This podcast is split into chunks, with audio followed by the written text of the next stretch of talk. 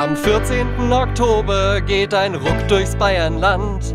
Der König wird gestürzt, die CSU ist abgebrannt. Söder dachte, wenn er überall ein Kruzifix aufhängt, setzt der Wähler auch bei ihm ein Kreuz, weil er an Jesus denkt. Die Bayernwahl, die Bayernwahl.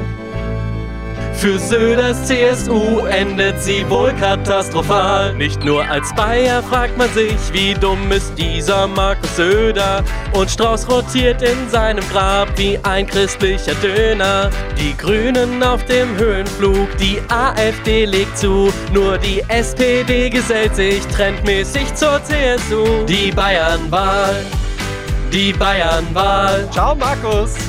Für Söders CSU endet sie wohl katastrophal. Selbst Seehofer und Stoiber wären ne bessere Wahl. Doch Söders Ego stört das nur marginal. Na toll, jetzt habe ich einen Ohrwurm.